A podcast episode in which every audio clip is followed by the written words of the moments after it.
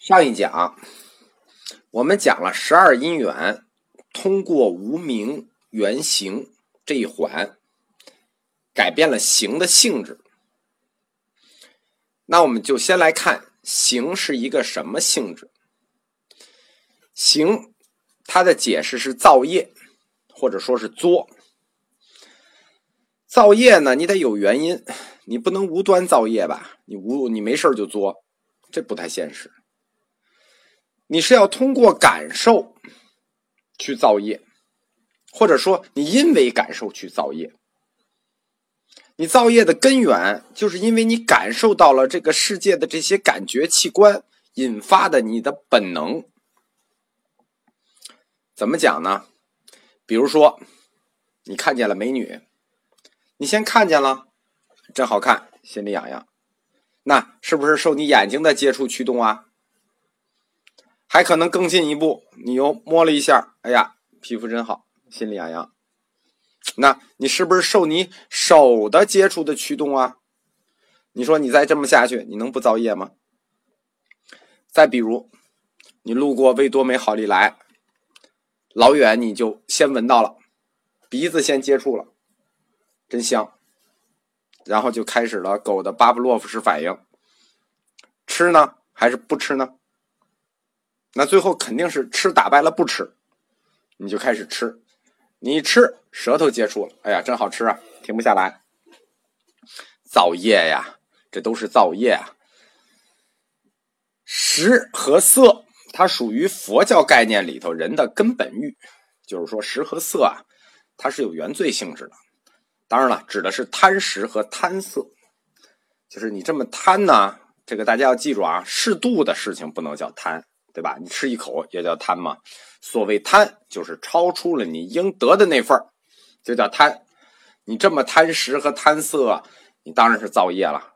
但是你之所以贪食和贪色的原因，不就是因为你对这个世界本能的接触吗？就是你的触吗？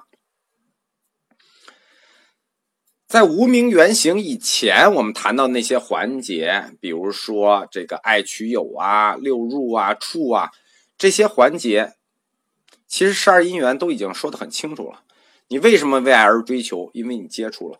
你为什么接触了？因为你有那个六根，有了六入。你为什么有六入？是因为这个你你感受哎，总之就是道道明色这大串说起来很费。这一些都是说明什么呢？都是说行这个事情，它是受人的本能驱动，对吧？你接触了，你有了感受啊，你这都是本能吗？所以说，行只具有生物性，它不具有道德性，也不具有被判断性。就是说，你你接触了，喜欢，这具有道德性吗？这具有被判断性吗？它有什么好坏之分？它只有生物性。当然了。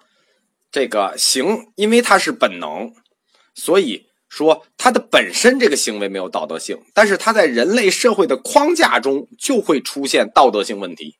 比如说，你本能你就想多吃多占多霸占美女，对吧？这没啥。假设说这世界就你一个公猩猩，你就可以这么干。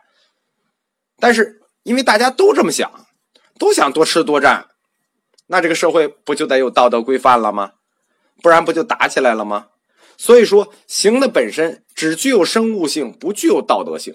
它的道德性是进入社会框架中被引申出来的。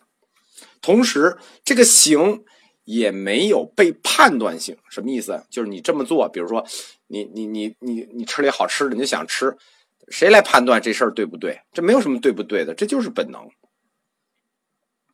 可以说，行。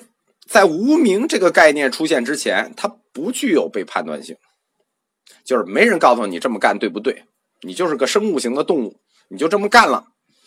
换句话说，你爱生活，你追求是因为你接触了，然后你溜入了，这都是本能，没有什么好坏。但是无名出来了，对吧？告诉你这样行，它不行，它不对，就是行也不行。那。你既然这这无名没出来的时候啊，你既然行了，你只要干了嘛，那你就肯定要造业。为什么你肯定要造业？因为无名还没出来呢嘛，对吧？还没有人告诉你这无名呢嘛。因为你无名就行，那你不造业就不行了，对吧？这话说的很绕，就是你不知道自己无知，你就去干了，那你干的肯定就得造业。无名就是无知嘛，对吧？你无知的去干事情，你不造业哪成啊？就必须被造业，就必须造业，你不造业也得被造业。那这里就有一个造业的范畴问题啊，就是说，我们刚才说了，这个造业这个东西进入社会框架，它就具有道德性了嘛？它还有一个覆盖范畴的问题。什么叫覆盖范畴呢？就是这个造业的概念、行的概念只覆盖人类。为什么呢？因为学界有一种看法，就是佛教界一种看法，认为造业覆盖一切有情，就是说，你你这些造业呢，大猩猩它也造，那那个大猩猩它也爱母猩猩，它也爱吃香蕉，你看它也贪色，它也贪吃，它也是因为接触，它自己也热爱大猩猩的美好生活，它也热烈的这个追求母猩猩，但是你说这能叫造业吗？这人造人业，猩猩造猩猩业。狗造狗业，猫造猫业，鱼造鱼业，我觉得这也太不严肃了，这个，对吧？造业虽然是一种精神活动啊，虽然没明说，但是我觉得它的覆盖范围还是应该指人。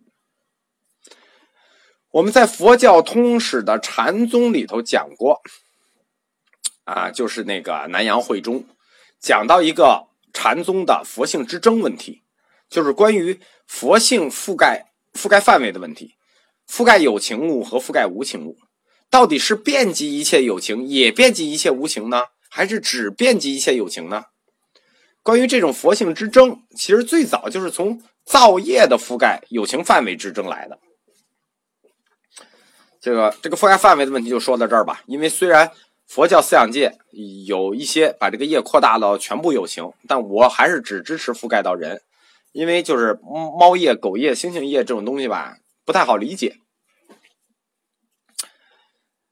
我们说，你为什么就非得造业呢？对吧？就是说，呃，因为你无知就要造业，你可以无知，你什么也不干啊，对吧？有的是那种小傻子，无知人什么事儿不干，人在家待着。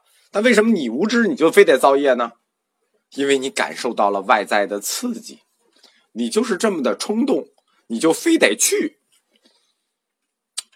那无名原型给出了答案：无知，你就是无知加冲动。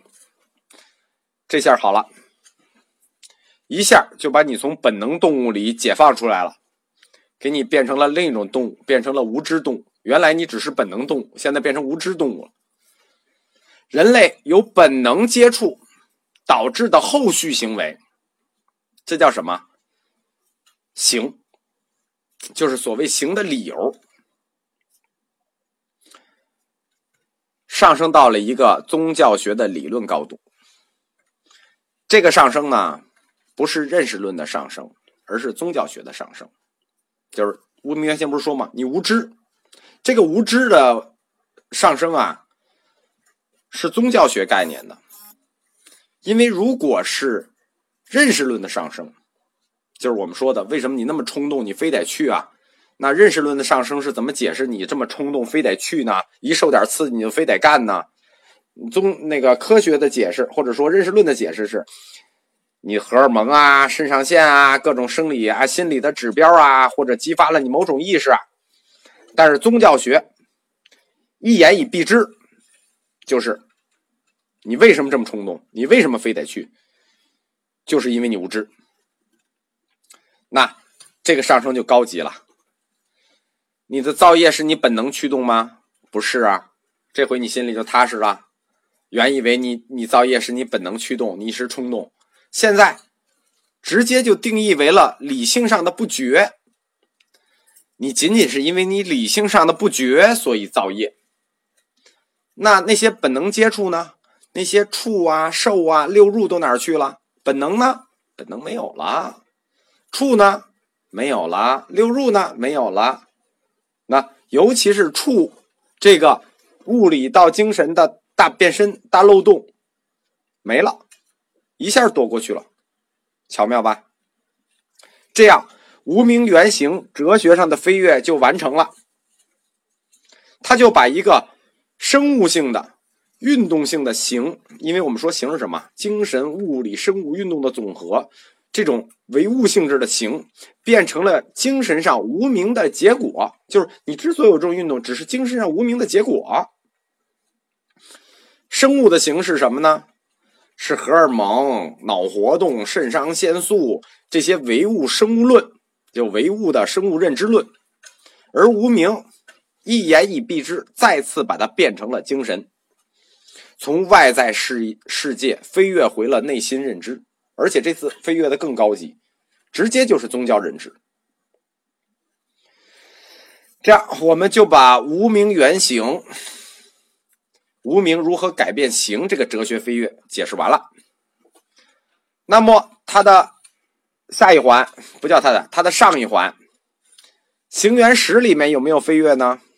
也有一个，但很不幸，这不是飞跃，这是一陷阱。在十二因缘的第十环行缘识里头，行缘识是什么意思呢？你什么样的行为导致你有什么样的灵魂？这话听着挺普通的吧？这里隐含着一个宗教性或者说道德性的判断，就是你必须为你的行为负责。看见没有？你有什么样的行为导致有什么样的灵魂，对吧？什么意思啊？那不就是你得为你的行为负责，你就该有这样的灵魂，这是就是你的负责。这个隐含判断很重要，但是为什么说是隐含判断呢？为什么不是明着说呢？对呀，因为我们说这是个陷阱嘛。因为你要为自己行为负责这句话，跟十二因缘整个展开链条的理论任务是根本冲突的。我们在这里先开个头，后面我们专门会有一讲来讲。这个冲突就是十二因缘系统上一个思想的大矛盾，并且最终也没有解决。你要为自己的行为负责，为什么呀？因为你做的你不负责，你做的你当然负责了，对吧？那么你做的你负责，你选择的你负责，这句话重要了吧？你选择的，你负责。你是你的主宰，是你选择的，说明什么？说明你有选择的自由。十二因缘展开的理论任务是什么？我们前面一开始就说了，第一个理论任务就是要证明人无我。什么叫人无我？人没有自己的主宰，都是受因缘控制，这叫叫人无我。人无我有两个概念的人无我啊。一个概念人物，我就是这样，人都受因缘控制，没有自己的主宰。但是你要为自己的行为负责，这句话什么意思？你要为自己的行为负责，这句话就是你是你自己的主宰，你选了这件事儿，你就得负责。但是这跟十二因缘的理论根本冲突了。这个在一般的佛教信徒里头是没人注意到这个这个这个这个陷阱的，就是我们说啊，无名原形是飞跃，行原石是陷阱。但是在学界，这是一个很有名的问题，就是一个人无我悖论的问题。这个人无我的悖论怎么解决呢？我们下一讲讲。